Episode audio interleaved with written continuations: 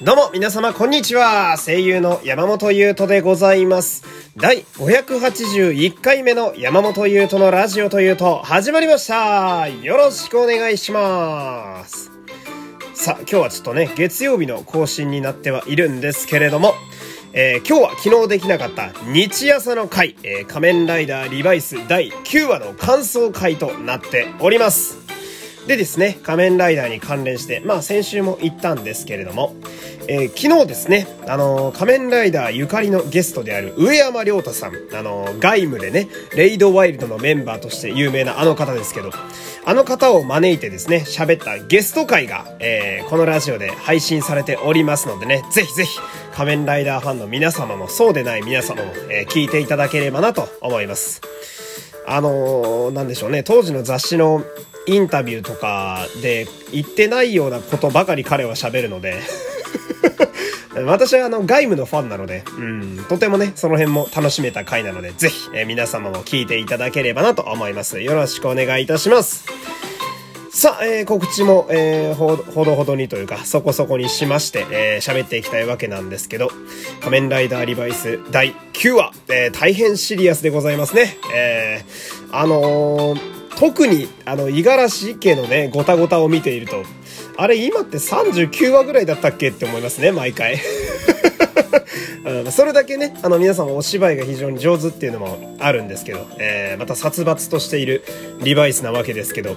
今日はそのバイスにね、ちょっと注目したいんですけど、バイスがまた、あの、しっかりめに今週はね、第3の壁を越えてましたね。あの、視聴者に話しかけるという、いわゆるデッドプールのやり方をね、今回やってましたけど、ハッシュタグ、ナイスバイスでつぶやいてねっていう、あれはさ、その、歴史ある仮面ライダーシリーズの中でも、多分バイスにしか今後もできないんだろうなっていうポジションですね。え、あれは、そのキャラ性も相まって非常にずるいななんて思う、思うわけなんですけど。うん。で、しかも、ちゃっかりツイッターでトレンド入りしているというね。うん。で、この、バイスはちょっとこうやっておちゃらけたかと思えば、なんか大事はね、本当は助けてほしいはず、なんだろう、その、大事のことはさ、意外と鋭い目で見てたりだとかさ、その一気がね、大事は助けてほしいはずなんだよって決めつけてるんだけど、でもバイスは本当にそうかなみたいなことを言うとことかさ、うん、意外と、なんか毎回こう芯を食ったことを喋るっていうのがバイスの面白さだなと思っていて、うん、そのリバイスって、まあ、なんでしょうね。面白い面白いと私も散々言ってるんですけど、キャラ付けとか、まあデザインとかいろんな面白い要素あると思うんですけど、この、その中にやっぱりバイスのこのメタなことを普通に喋れてしまうっていうキャラ性ももちろんあるとは思うんだけど、なんやかんやで登場人物の中で一番心理をついてくるのは実はこのバイスなんじゃないかなと感じる瞬間が結構多いのが憎いなと思いますね。ただのメタキャラではなく、えー、本編でもちゃんと存在感があるという。うん。で、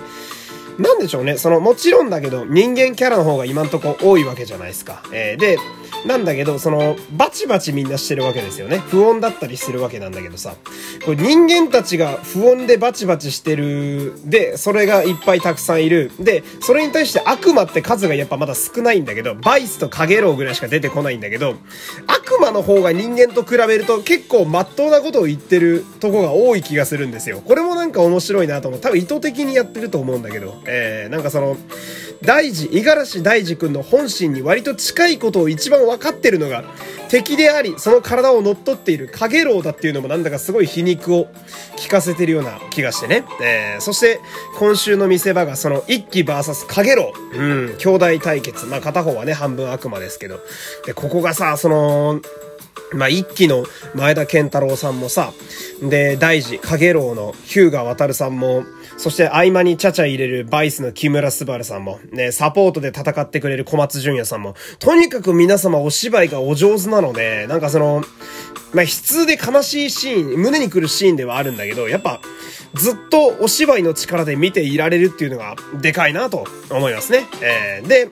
今週は坂本監督ですよ。もう特撮アクションと言ったらもうこの人やろと。えー、ミスター特撮アクション監督。坂本監督がね、撮ってたわけなんだけど。やっぱ外さないっすね。あの方はね。うん、その、仮面ライダーリバイス史上初めての同時変身をね、見せてくれるというリバイスと、えー、エビルの同時変身。いやーもう最高よ。あの、エフェクトがバンバンぶつかってね、変身音がパチンコのように流れまくって、もう返信前からお互いのバチバチがわかるようなあの感じね。あー、たまらなくいい感じでしたけど。えー、で、今週気になったのは、その、カゲロウがエビルに変身して戦ってる時にさ、その、ダメージを受けて、うん、なんか、うわ、これが痛みか、みたいな。なるほど。これが体を得るということか、みたいなね。その痛みを感じることで、えー、大事から体を奪い取ったことをなんか実感しているというシーンがありましたけど、あれはさ、俺はよくできてるなとすごい思いまして。っていうのもその、大事のふりをしている時のカゲロウはさ、まだ体は大事のものだから、多分感覚が鈍かったのか、なかったのかっていう感じやったと思うんですけど、今の状態だと、もう、カゲロウが全部、あの、体も乗っ取っちゃってる。要は、カゲロウが全部前に出てきてる状態なので、そうするとやっと、感覚も同じように感じることができるようになったのかな？みたいな。だから、そこで初めてこう、痛みを感じるようになったのかな？みたいな。うん、そこまで考えられて。で、よく考えてみると、そういえば2週前ぐらいになんか、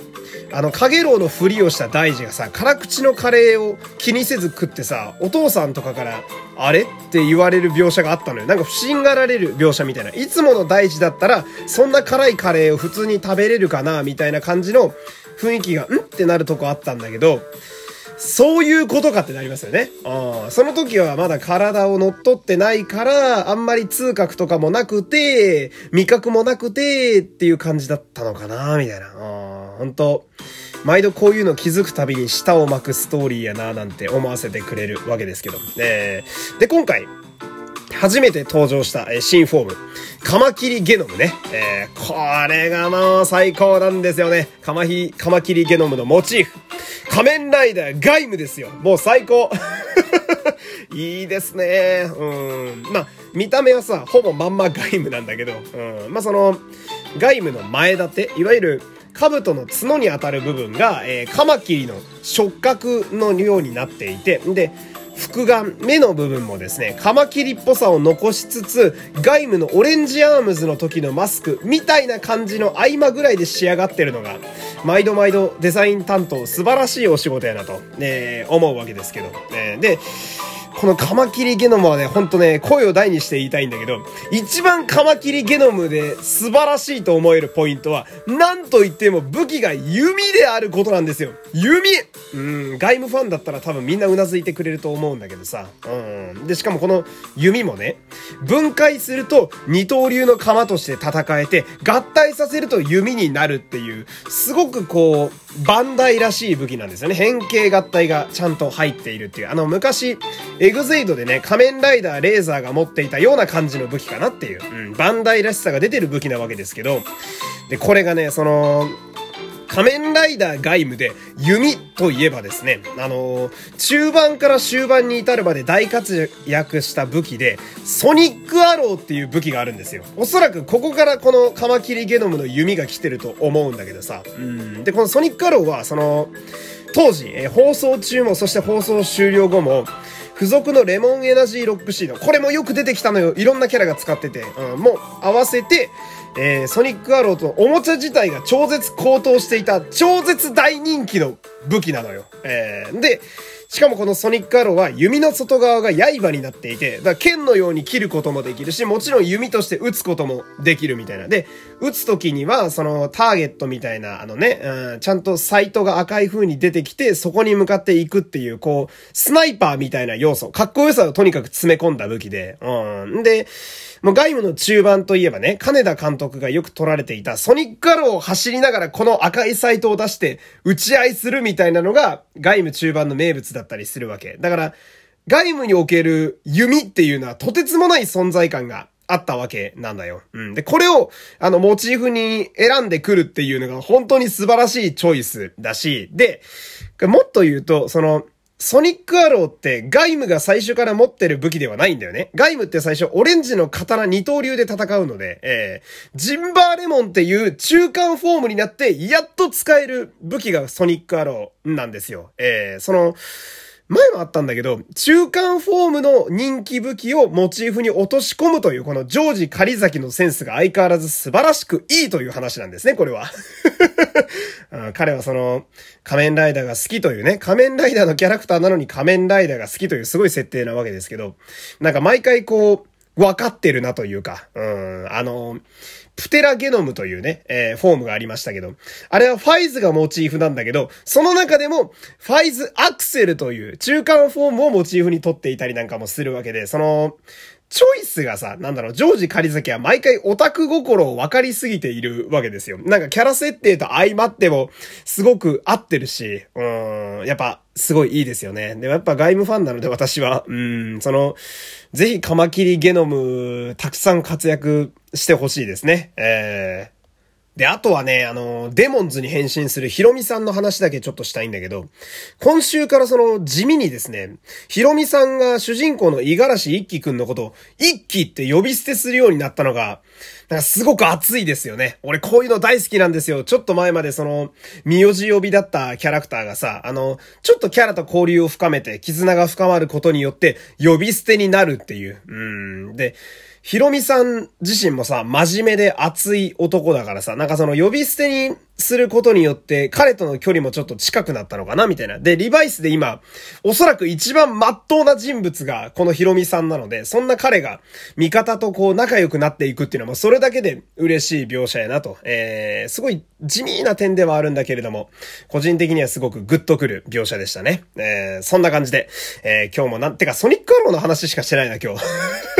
えー、そんな感じでしたけど、えー、今日はこの辺で終わりたいと思います。山本優斗でした。また明日もよろしくお願いします。さよなら